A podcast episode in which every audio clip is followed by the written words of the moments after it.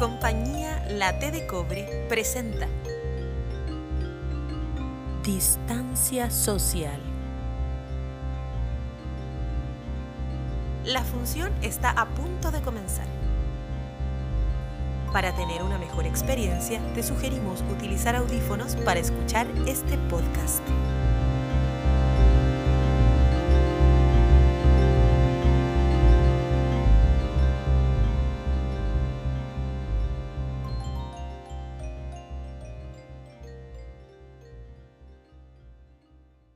Capítulo 3. 24 horas. Escena 1. Lunes, 11:15 pm.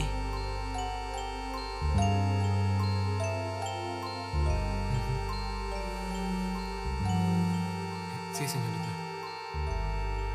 Re- recién pasó, recién.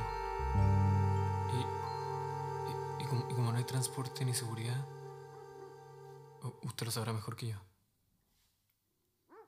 Dile que necesitamos que vengan ahora. El departamento es muy chico. Ah, eh, sí, pasa que, que mi casa es pequeña. No tenemos mucho espacio. Eh, sí, una lástima, claro. Dile que tienes asma. Ah, em, no sé si sirve de algo, pero soy asmático. Sí, de riesgo. Ujú. Bueno, la espero. ¿Qué pasa? Está preguntando. No sabe cuál es el protocolo en estos casos. Protocolo. No hay protocolos. ¿Aló? Eh, sí, sí, sigo aquí. Eh, Alcánzame ese lápiz y ese papel. Sí, señorita. Sí, 800, 8, 9, 45, 45. Sí, sí, lo tengo todo apuntado. Muchas gracias.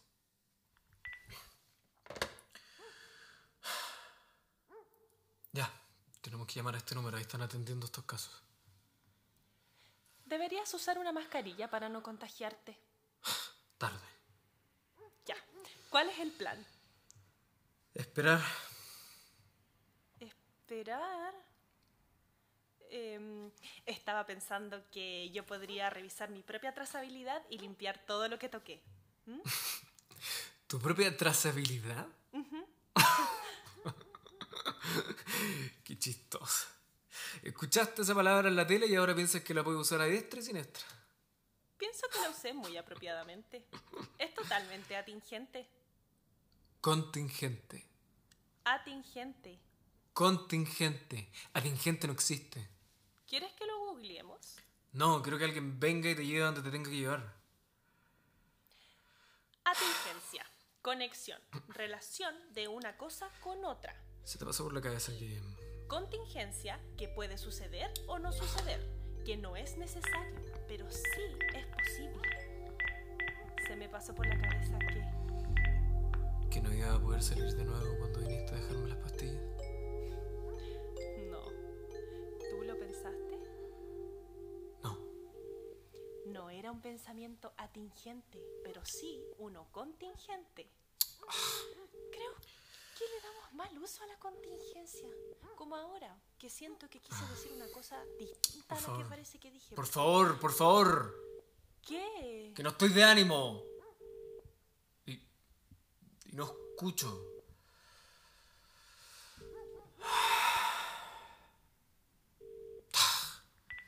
No contestan.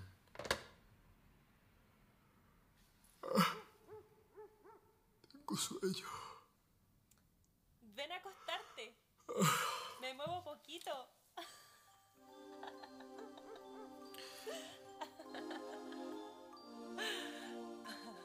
No eres chistosa. Eres triste.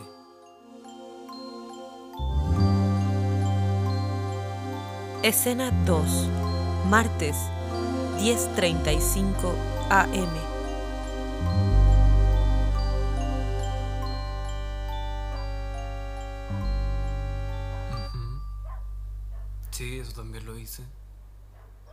Sí, ex- exactamente. Sí, eso, eso también.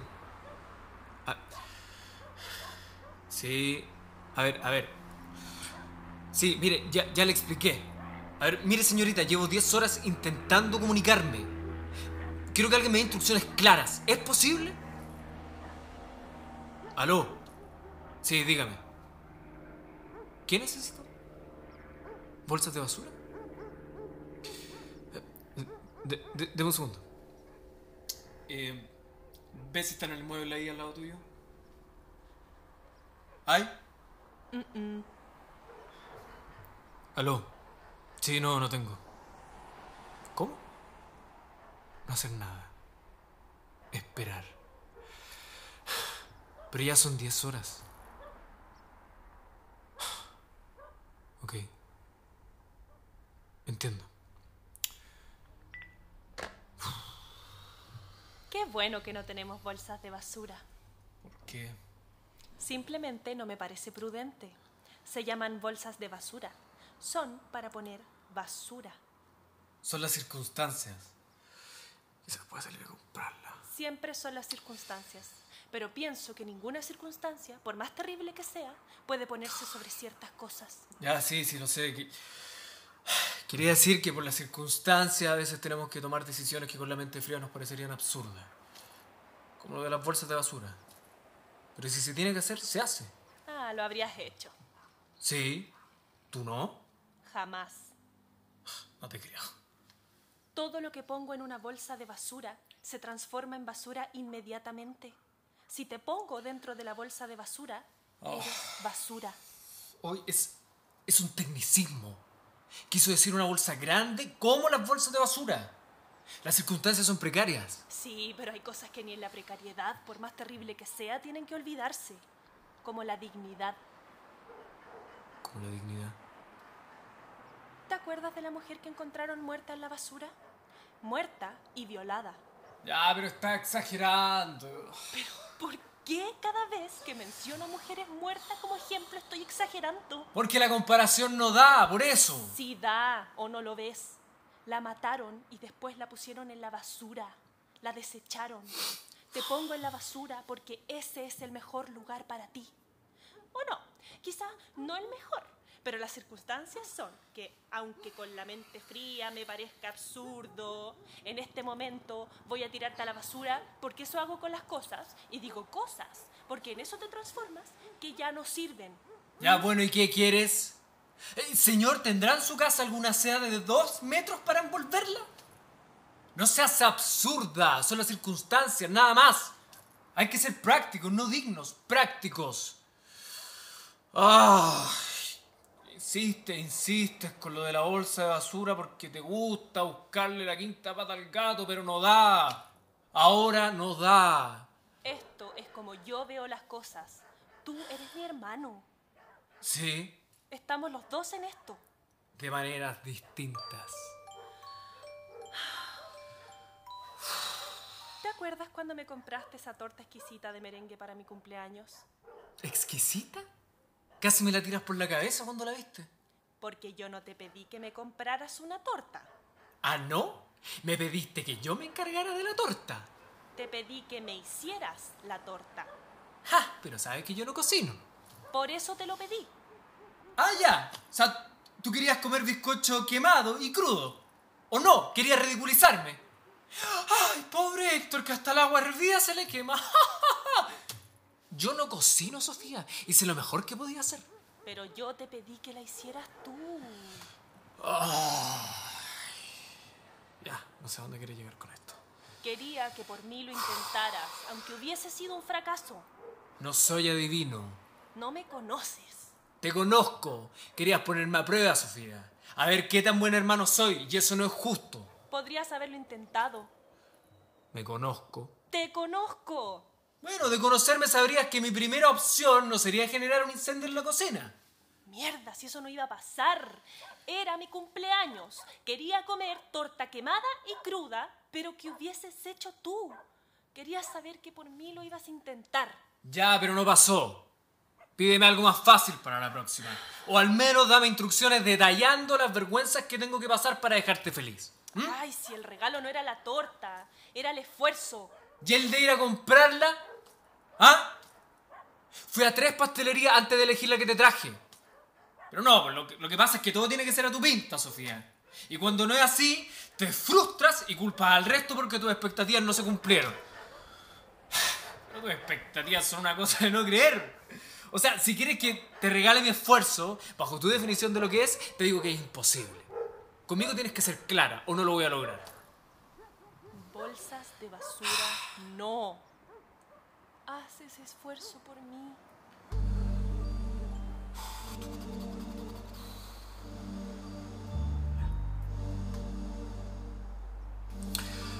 Ok. Bolsas de basura no.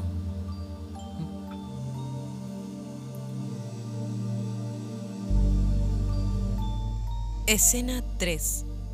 Miércoles 12.20 am.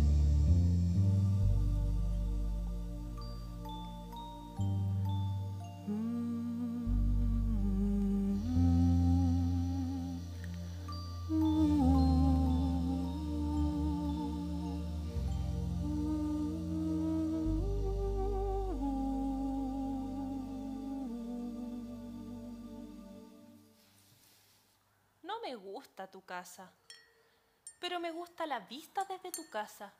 Ese parque es muy lindo. Y ese que no lo has visto en otoño. Llevo dos años trayéndote todos los meses las pastillas. Claro que lo he visto. Mm, dos años y casi nunca subías. Casi nunca me invitaste a subir. Bueno, tú tampoco cuando yo te llevaba la plata. Eso es porque no estaba cuando ibas. Tienes unas horas muy raras para hacer las cosas. ¿La hora de almuerzo es una hora muy rara? Bueno, por eso las transferencias electrónicas arreglaron nuestra relación.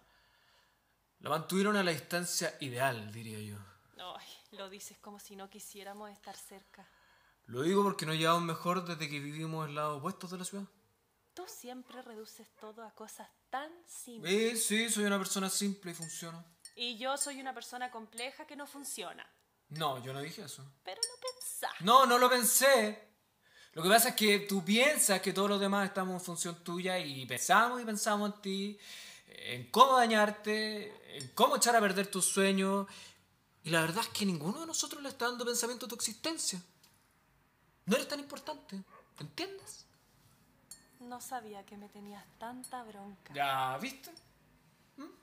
En tu mapa mental tú eres el centro de las cosas como si fuera la protagonista de la mejor película que se haya hecho. Siempre tratando de ser el centro de todo. y lo logras. O si no, mira todo esto. Ah, bueno, yo no te tengo bronca, ni antes ni por esto. Nunca he tenido más que pensamientos súper concretos sobre ti. La Sofía es mi hermana y es sensible, sí. La Sofía no sabe muy bien qué hacer con su vida, sí, pero no me va ni me viene. La Sofía me trae las pastillas todos los meses y a cambio yo le doy plata para que empiece un nuevo negocio que nunca empezó. Sí. Y eres contingencia, Sofía. No eres necesaria, pero eres posible. Hasta ahí llegan mis pensamientos sobre ti. Pero yo... Pero tú, tú te crees muy sabia, Sofía. Tú tiendes a desvariar horas y horas y horas en las razones y en los problemas no resueltos que yo tengo y en las verdades absolutas que hay detrás de tus palabras. Por ejemplo... Por ejemplo, el lector no puede salir de su casa porque desde chico ha sentido pánico a los espacios abiertos y a la gente desconocida. Debe haber sido esa vez que estando en la playa, una ola casi se lo lleva.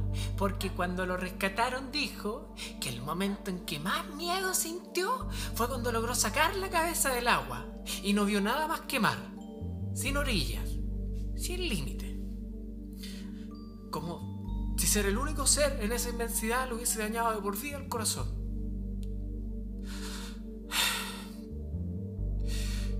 Esas cosas extrañísimas de las que tú nomás podrías acordarte, Sofía, porque tenía un año y las posibilidades de que entendiera de lo que le estaba pasando a tu hermano de 5 años son irrisorias. Pero bueno, tú concluyes con que yo debería ir a terapia. Que mi fobia a salir es algo de lo que yo debo hacerme cargo porque soy un tipo no resuelto. Nunca diría algo así. Me lo dijiste, Sofía, me lo dijiste hace exactamente 24 horas atrás, me lo dijiste. Que me venía súper bien la cuarentena, que llevaba años de práctica. Pero tú, que tú estabas ahogada. Que necesitabas sentir la brisa en tu pelo. Tiritabas diciendo cuánto necesitabas que el sol tocara tu piel y un montón de cosas más que no tienen ni pies ni cabeza. Era la fiebre. Deliraba.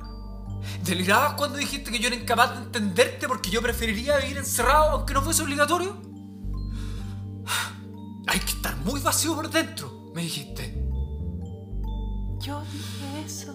Sí, lo dijiste. ¿Y después? ¿Y después qué? ¿Qué te dije después?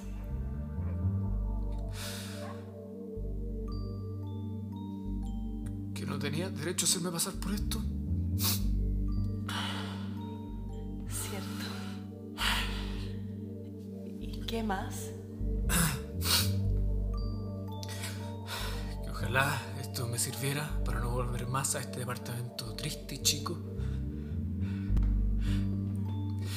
Cómprate uno de dos ambientes, me dijiste.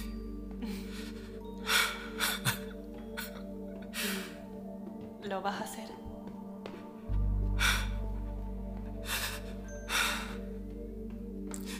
Sí.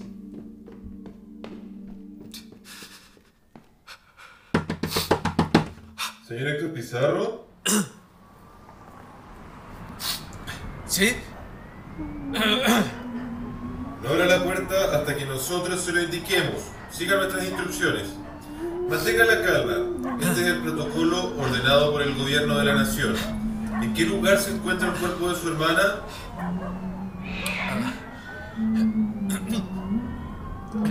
Está en la cama. Solicito que por favor lo envuelva de manera compacta con todas las sábanas o frazadas que estén en contacto directo con el cuerpo. Es importante que nada quede expuesto. La habitación está contaminada. Luego de retirar el cuerpo, es importante que desinfecte todas las áreas. Sí, sí, entiendo. Entiendo. El cuerpo será llevado a la funeraria más cercana. Ahí personal especializado se encargará de la incineración como indica el protocolo en estos casos. Héctor, ¿tienes síntomas? Eh, ¿No? Eh, no, o sea, no lo sé, no, no. Eh, un poco de, de fiebre, quizás. Si en los próximos 14 días no presenta síntomas, pasará a una especie de remisión. De lo contrario, comuníquese al mismo número donde lo asistieron anteriormente. Ellos les dirán cómo proceder. ¿Tiene alguna pregunta? Ah, ¿Dónde van a enterrar a mi hermana?